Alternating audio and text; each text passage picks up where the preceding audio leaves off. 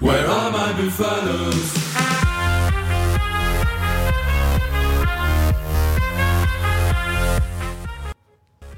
Bonjour à toutes et à tous et bienvenue dans Démol et Débat, l'émission hebdomadaire qui revient sur toute l'actualité du rugby française et internationale. Bien évidemment, ce week-end, nous allons énormément parler du top 14. C'était la 23e journée avec bien évidemment les enseignements qui s'en suivent. Avec moi sur le plateau aujourd'hui, Jérôme Prévost. Salut Jérôme. Bonsoir, bonsoir à tous. Et Simon, un habitué euh, lui du, du plateau euh, de Midi Olympique. Salut, Simon. Salut à tous, salut Jérôme, salut tout le monde. Donc voilà, comme je disais, vous connaissez maintenant, vous êtes euh, des habitués de cette émission. Il y aura un enseignement, une question, un coup de cœur, euh, ce sera Jérôme, et un coup de gueule de, de Simon. Et bien évidemment, le prono euh, de cette 23e journée avec le match qui finira cette journée. Ce sera l'affrontement entre Bordeaux-Bègle et Lyon du côté de Chaban-Delmas en Gironde. Mais on va commencer, messieurs, avec euh, l'enseignement. Et euh, le Castre Olympique, euh, je commence avec toi, Simon, le tube euh, du moment. Voilà. Quatrième victoire consécutive pour le CO, qui a vu arriver Jérémy Davidson à sa tête euh, il y a cinq journées et qui depuis bon, marche sur l'eau. Combien de, de points pris là sur les, les 4 Dix- derniers matchs? Alors 17 points pris sur les 20 derniers matchs, puisque pour ceux qui n'ont pas suivi, les Castrés ont pris le bonus offensif Voilà. contre Toulon, ça. euh, voilà, qui eux restaient aussi sur une belle série de victoires, coup d'arrêt pour le RCT, euh, dominé par ces Castrés. Ouais, ils ont réussi, euh, ils ont vraiment ré- réussi à stopper net hein, un RC euh, toulonnais qui, qui pourtant me paraissait bien lancé vers, vers une belle victoire en terre castreuse. Mais oui, oui, bah, les, les Castrés, tu l'as dit, ils sont vraiment impressionnants. Euh, ils ne sont plus qu'à 7 points de la qualification. Euh, je rappelle qu'il reste encore 3 journées et que les Castrés en fait affronteront Les trois derniers. Les trois derniers.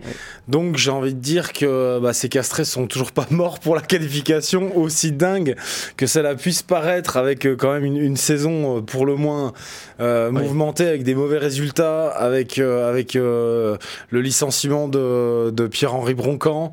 Euh, voilà, mais bon, voilà, les castrés sont décidément, euh, sont décidément intraitables.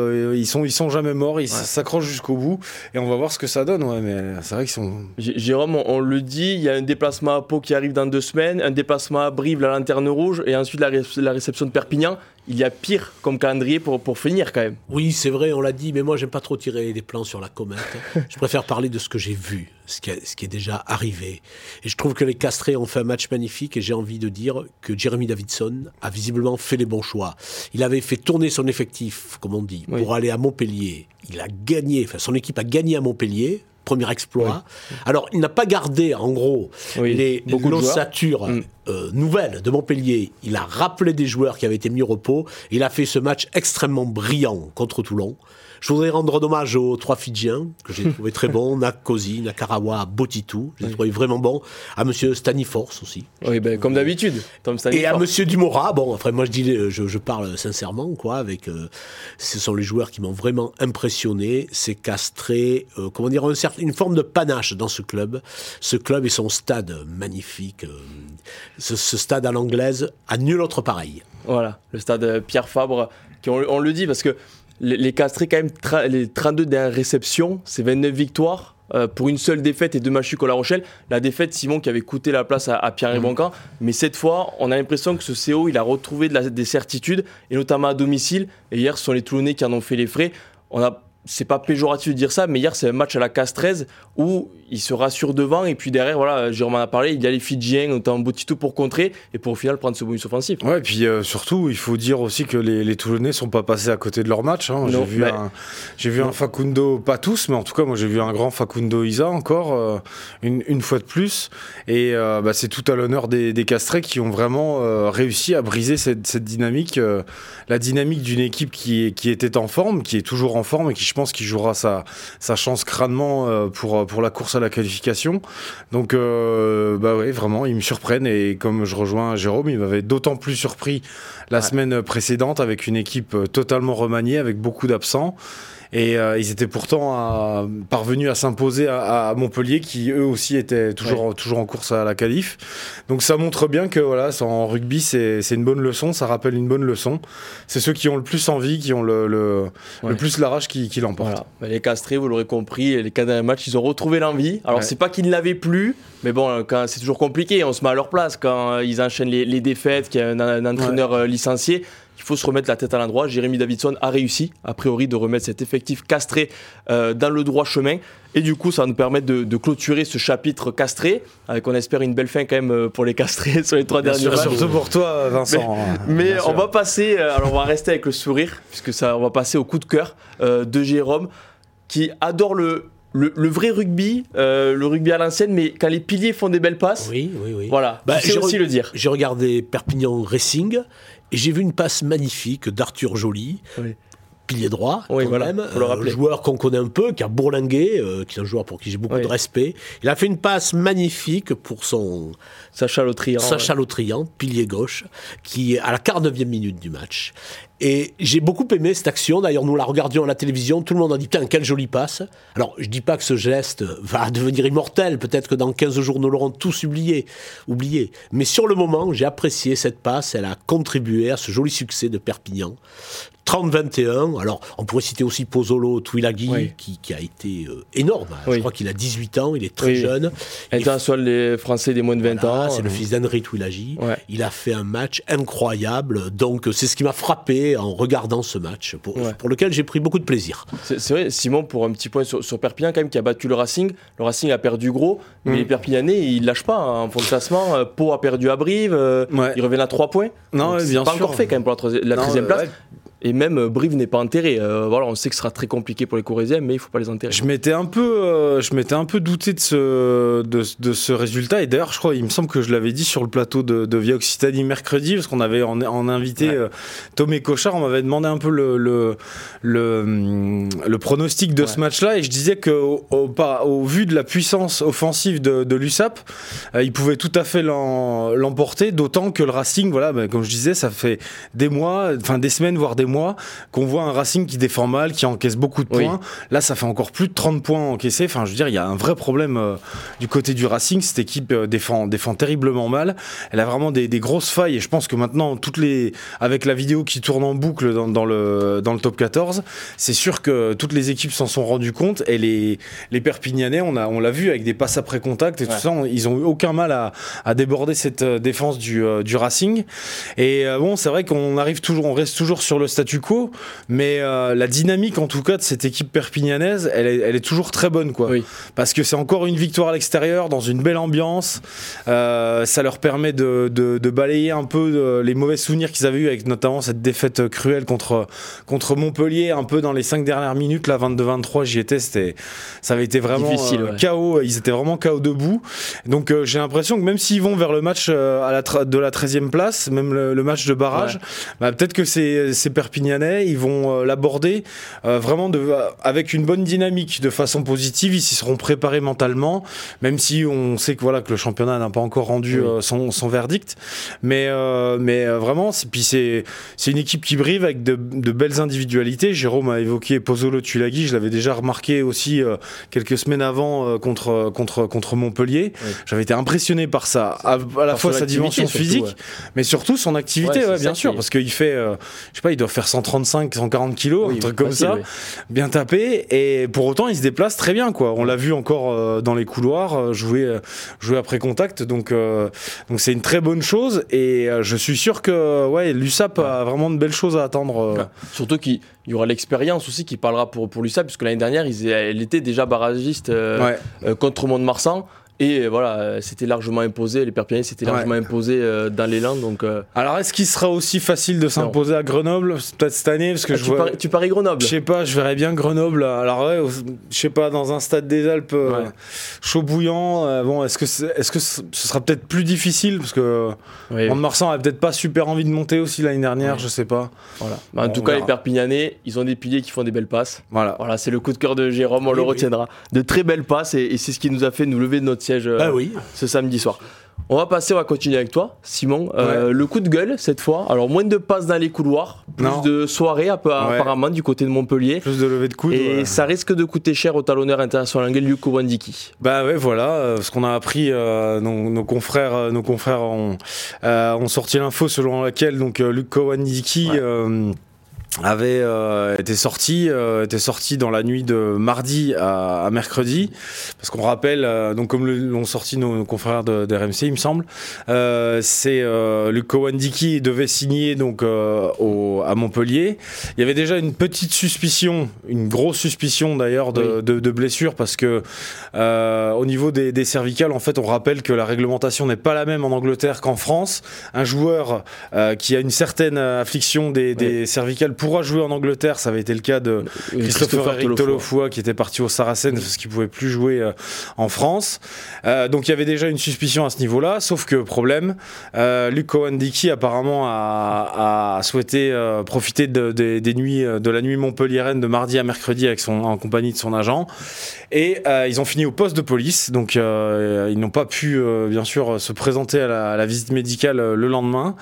Et ben voilà donc une attitude une attitude oui. totalement irresponsable et euh, pas du tout professionnelle qui, euh, qui laisse penser que cette, ce nouvel écart a, ouais. a définitivement refroidi les, les dirigeants montpelliérains. Surtout qu'il devrait y avoir des conséquences. Toi qui suis Montpellier, euh, Philippe Saint-André ne voudrait plus vraiment euh, l'arrivée du talonneur anglais dans son effectif. Ah bah non, oui, clairement. Déjà qu'au déjà voilà. qu'au niveau de la santé, on n'est pas tout à, tout à voilà. fait sûr. Et puis en plus, on n'a même pas pu. non, mais ça voilà, parce qu'il devait passer sa visite médicale, bien sûr. Oui, il, il, avait rendez-vous avec le club pour non, passer sa visite médicale. On a, a l'impression qu'elle n'est pas vraiment reportée. On aime ça qu'elle est annulée et qu'il n'y en aura voilà. plus de, de visite bah, médicale. Je, je, moi, en tout cas, si je me mets à la place de Philippe oui. Saint-André, que je suis euh, son futur potentiel employeur, euh, moi, un, journa- un, un joueur ouais. comme ça qui se, qui se présente ouais. avec une telle attitude, c'est compliqué. Euh, bon, bah voilà, euh, c'est terminé. Même si c'est il est international anglais, international anglais, oui, si c'est un super lanceur, qu'il a 50 sélections avec l'Angleterre, euh, voilà, c'est quelqu'un qui est qui est pas ouais. fiable. Bon, on rassure quand même euh, les supporters montpelliérains. Le numéro 8, Sam Simons,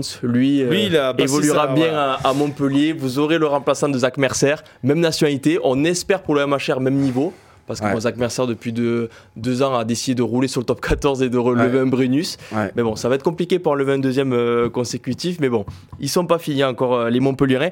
Messieurs, on va passer euh, à la question et je vais commencer avec toi, Jérôme. La semaine prochaine, il y a les demi-finales de Champions oui. Cup, notamment le match Leinster-Toulouse que tout le monde attend, on va dire, où tous les passionnés de balle ovale mmh. mmh. attendent.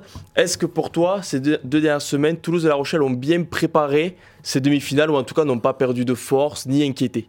Écoutez, moi j'ai envie de dire oui, d'abord parce que je fais confiance à des entraîneurs du calibre de Hugo oui. là et de Ronan O'Gara. Je ne me permettrai pas de, de, prendre des décisions à leur place. C'est vrai qu'il y avait des joueurs qui étaient au repos. Euh, il me semble que La Rochelle a battu Clermont assez facilement, sans manquer de respect aux hommes de Christian Furios. Donc les choix étaient bons, puisque Aldrit était remplaçant, ouais. euh, Botia, Kerbarlo. Tanga au repos aussi. Voilà, et euh, Bourgari oui. au repos aussi. Donc moi je pense que Ronan O'Gara a bien géré sa barque. Toulouse euh, a, a, fait sérieusement tourner l'effectif. Oui. Eux, ils étaient même pas sur le banc. Ah ils voilà. n'ont pas voyagé. Il y avait des noms que le grand public connaît peu oui. dans l'équipe de Toulouse. Qui ont fait un bon match. Voilà, puisque Toulouse a perdu, mais pas de beaucoup, pas de beaucoup sur ouais. essai de séquences à la fin du match. là. Donc je pense que c'était des bons, euh, des, des, des, des, bonnes décisions. Mais évidemment, il y a les impondérables. Et à Toulouse, c'est la sortie de Melvin Jaminet, ah oui, apparemment sérieusement blessé oui. à une cheville. Hein. Oui, voilà, mais on, on voit l'image qui est pas forcément très belle.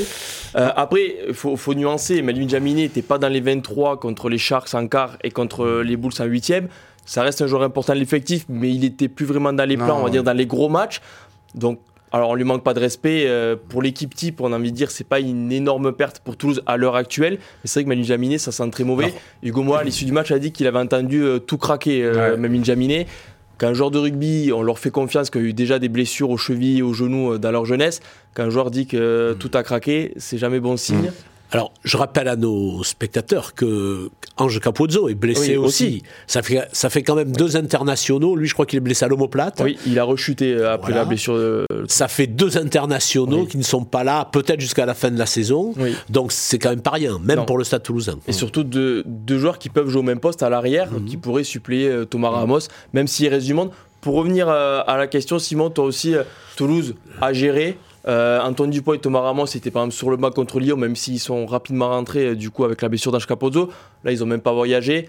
On peut dire qu'il y a tous les signaux sont au vert, que ce soit à La Rochelle ou à Toulouse. Bah moi je dirais que c'est même un peu plus. euh, alors c'est paradoxal ce que je veux dire. Je dirais que c'est même les, les signaux sont un peu plus au vert du côté de Toulouse parce que Ouais. malgré la défaite, euh, je trouve que c'était plus judicieux vraiment de, de laisser un repos complet Ouais. aux joueurs. Oui. Parce que bon, c'est sûr, on a dit que La Rochelle avait fait tourner, qu'il avait laissé certains joueurs au, au, au- au repos, mais on remarque quand même que Grégory Aldrit a pas mal joué. Tawera Kirbarlo est rentré très tôt Oui. sur la blessure. euh, Peu avant la mi-temps. sur blessure, peu avant la mi-temps, Donc il a quand même beaucoup joué. Et au final, je suis un petit peu déçu de, ces, de cette équipe euh, rochelaise euh, qui, euh, qui a réalisé vraiment une superbe première mi-temps. Je- 19-0, je crois. Oui, Je sais plus, 19-0, 19-0 à la mi-temps. Un début de match dominé par Clermont, qui n'a Oui, pas concrétisé, et ensuite Voilà, ça a qui, a, qui a- qui a mal Ouais. occupé le, le- le terrain et euh, qui, a, qui a vite euh, reçu le, le retour de bâton.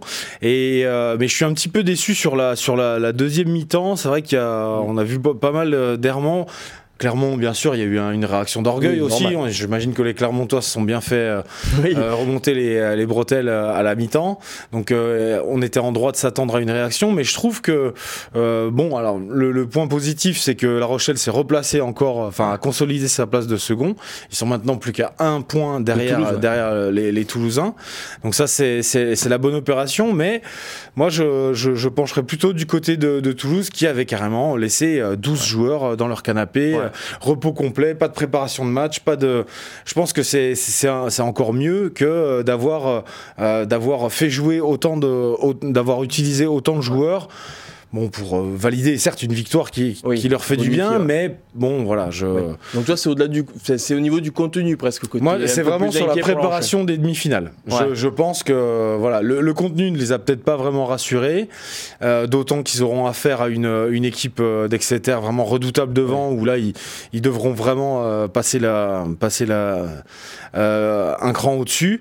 Et, et surtout, ils ont quand même fati- fatigué des joueurs. Voilà. Alors que Toulouse a, voilà, a vraiment laissé ses joueurs euh, au repos tout- euh, complet. quoi. Et c'est vrai qu'on parle beaucoup de gestion du côté de Toulouse, mais pour résumer, euh, le 15 qui a commencé contre les Sharks en quart pourra débuter euh, normalement contre Voilà. euh, le le Leinster en demi. Ouais. Il n'y a pas eu de blessés, on va dire, dans l'équipe type. C'est quand même une très bonne nouvelle Ouais. du côté de Toulouse, puisque voilà, on rappelle, bon, les Anthony Gelonche, il est blessé depuis le tournoi. Ouais. H. Capozzo, qui aurait pu euh, prétendre à une place, comme tu l'as dit, Jérôme, lui a rechuté. Donc, tout ça, ce sont des problèmes réglés et déjà digérés. Donc, Mm. euh, voilà. Donc, ce sera l'équipe type, on l'espère, en tout cas pour les Toulousains et pour les passionnés de rugby, puisque on vous le rappelle, samedi prochain à 16h, allumez votre télé quand même, parce que Leinster-Toulouse, euh, ça vaudra le coup. Bien Avec d'ailleurs, pour l'anecdote, le Leinster qui, oh, lui aussi, a décidé de faire tourner, mais qui a perdu 62 à 7 euh, hier euh, face aux Bulls.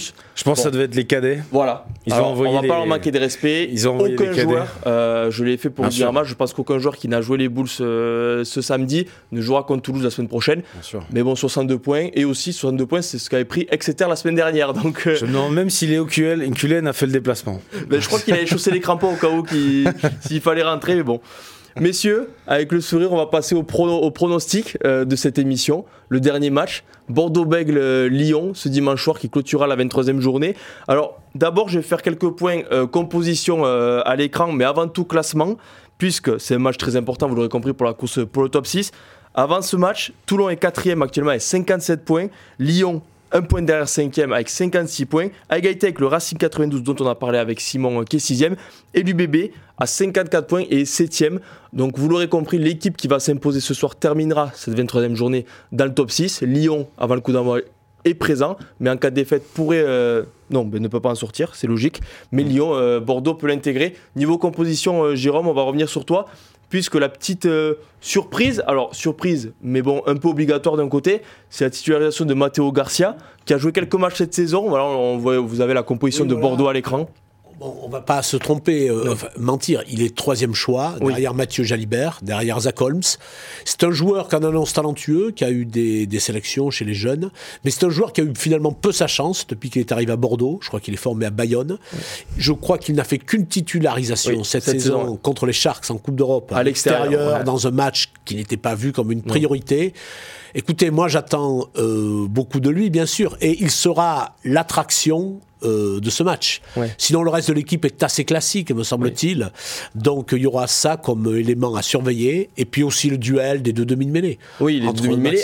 En équipe de France aussi, euh, il y a une petite, une petite concurrence, Oui, logique. puisqu'ils sont tous les deux les doublures d'Antoine Dupont. Donc, Oui. euh, ils n'ont pas le même style de jeu. hein. Ah. Donc, ce sera une façon de, de, de les comparer.